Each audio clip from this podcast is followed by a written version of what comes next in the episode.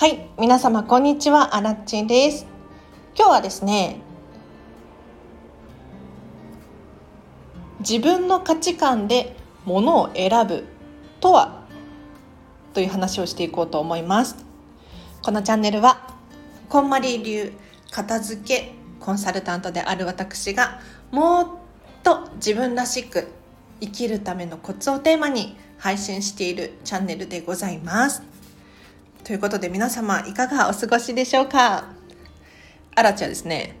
このスタンド FM の収録が終わったら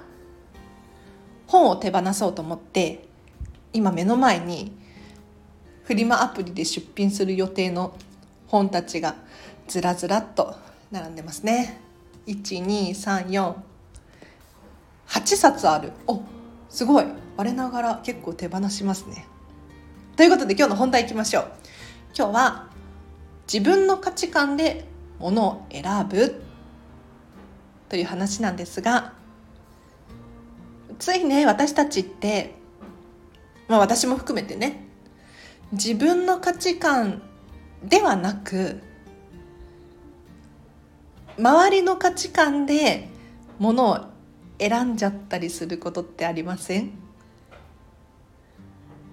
例えば今これが流行っているとかあとは店員さんに似合ってますよって言われちゃったとか、まあ、誰しもね経験があると思いますし、これが100%悪いとは言わないんですけれどやはりね周りの価値観ばっかりを聞いて選んでしまうとふとした瞬間にそういえばこのお家の中に好きなものってあんまりないなって思ってしまったりするわけですよ。でかつて私の片付けレッスンの卒業生の方の中にも「ときめくお洋服がないです」っておっしゃった方がいたんですよね。でもよく考えると自分で選んで買ったはずなのに好きなお洋服がないっていうのはちょっとおかしな話ですよね。で自分の価値観で物を選ぶこの方法をちょっと今日は詳しく話していきたいんですがその前に近藤麻理恵さんが考えたこんまりメソッドって一体何なのかっていうのをちょっと改めて復習していきたいんですがこんまりさん結構勘違いされがちでだか最近も YouTube かなんかでおっしゃってましたけれどとにかく捨てる人でしょとか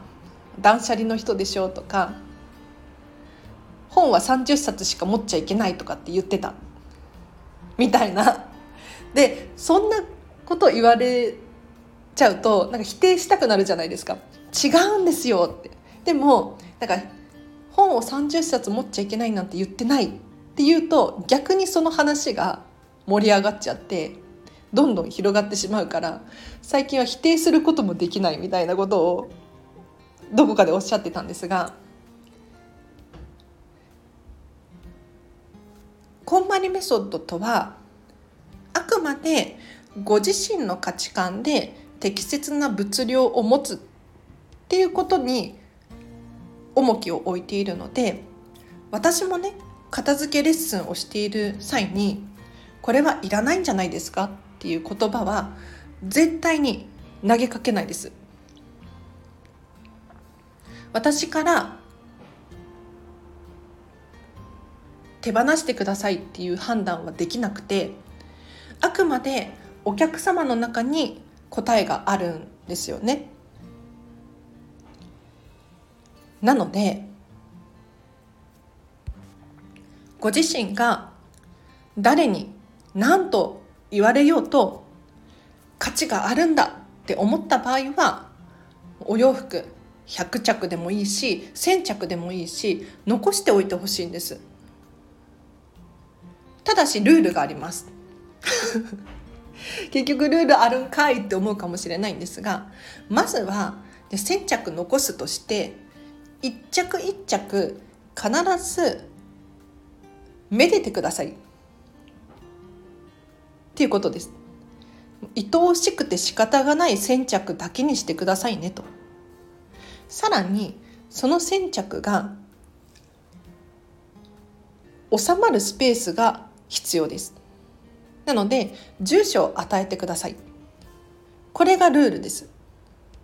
このルールが守れないとお部屋はごちゃごちゃになってきてしまうんですよね。で今日のテーマに話を戻しますが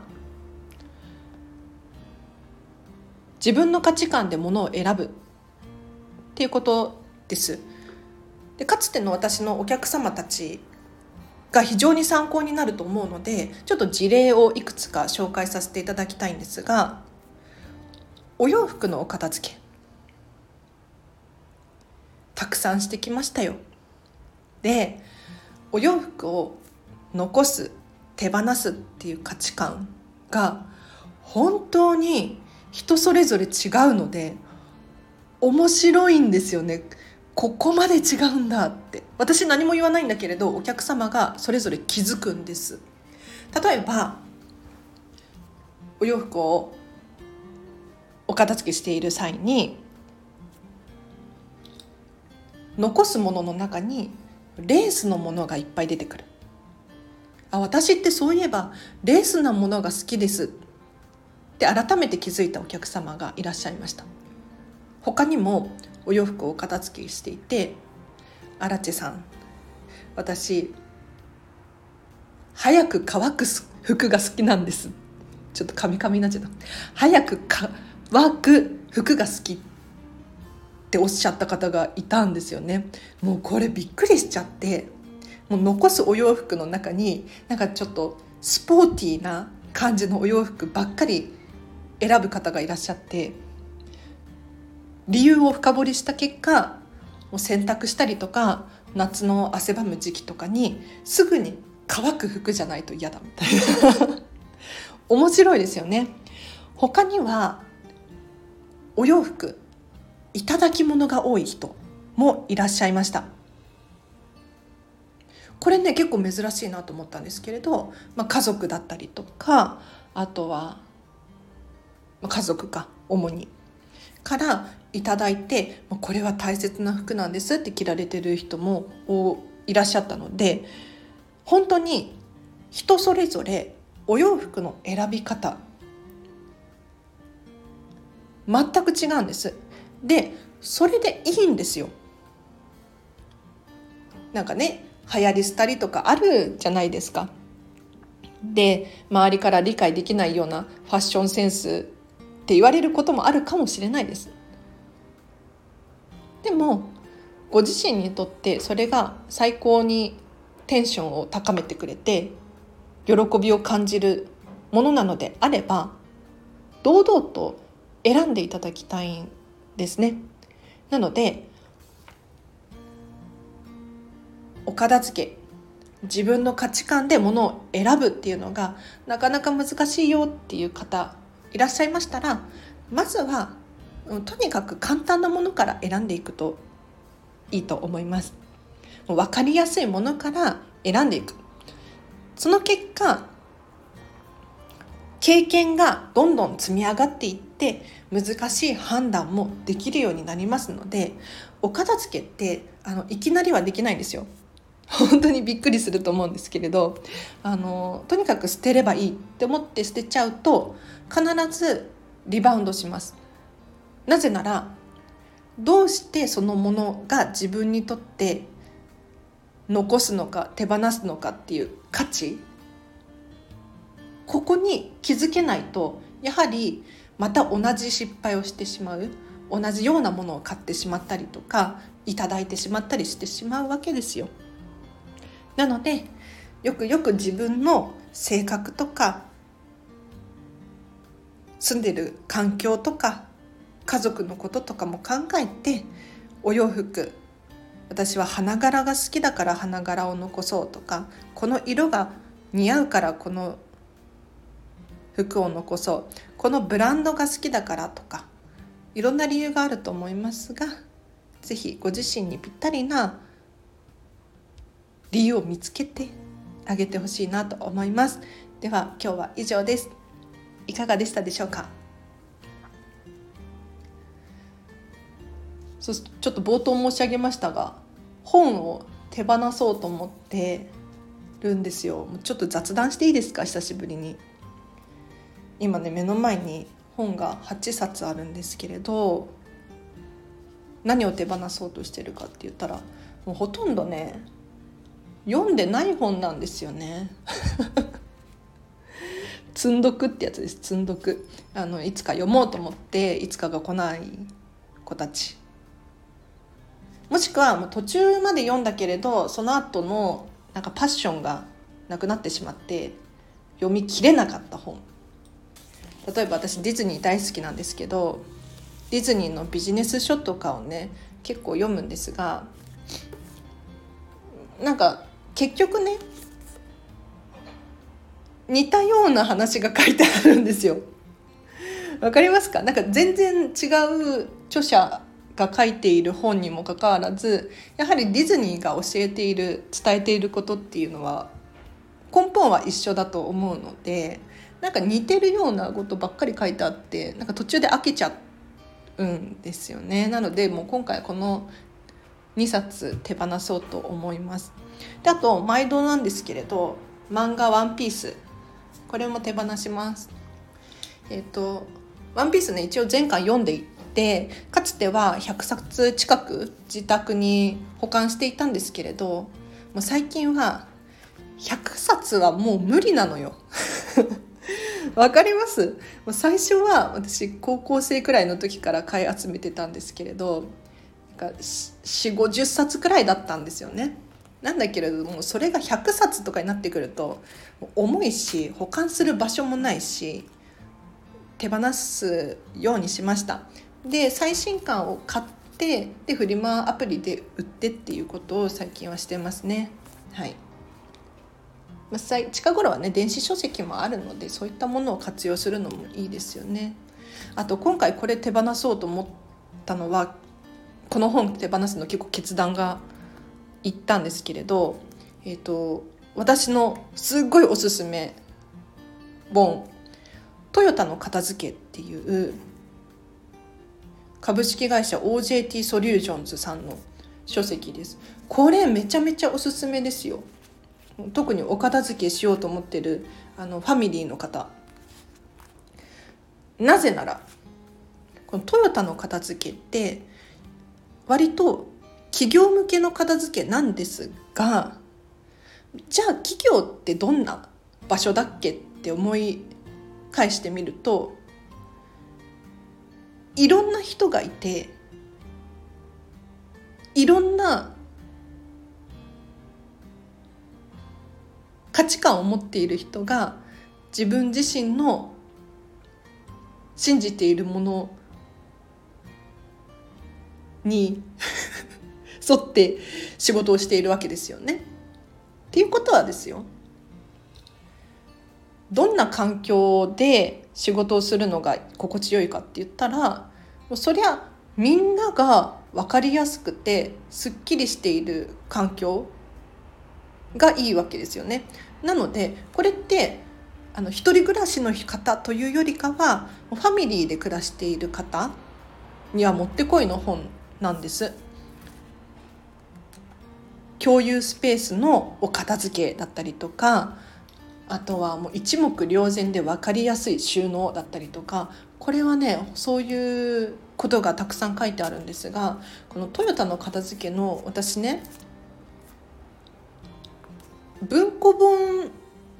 版を持ってるんですよ。ただこの文庫本版がなんかもう活字ばっかりで読みにくい。字は大きめなんですけれどその文章自体も難しくはないんですがこのトヨタの片付けって実はイラスト版が売ってるんですよ。図解版。なのでちょっとそっちを買おうかなと思います。なので今回この文庫版は手放してしまって新しいのを買おうと思います。なのでこれは結構ちょっと決断だったんですけれど一回読んで1回どころじゃないの何回か繰り返して読むずっと思ってたんですが手放すことにしました。あとね最後にこの話して終わろうと思います。この本はちょっと思い出のある本なんですけれどこれなんて読むんだろう。読んだことない。なんか飾ってるだけの本。ザ・リリュクタント・キャニーンキャニーカーニバスカーニバルス英語の本なんですけどこれね私8年くらい前にアイルランドっていう国に住んでたんですよ。そのアイルランドでオックスファムっていうボランティア団体のところでちょっと働いてたんですね。でその時にこの本が売ってたんです。なので買っちゃったんですよなぜか。読めもしないのに。でちょっと読んだんですよね途中まで。途中までって言って多分10ページくらい読んだんだけれどまずね理解ができないんですよ難しくて 英語がただねこの本の中にその日本人が出てきて面白そうだなって興味を持ったんですよね。なんだけれどもうこれ読めないしまず読んだことないしでも見た目はすごくおしゃれなんですよ。でちゃんとアイルランド人のライターさんが書いている本なんですよねだから結構思い入れのある本ではあるんだけれど読んだこともない本に対して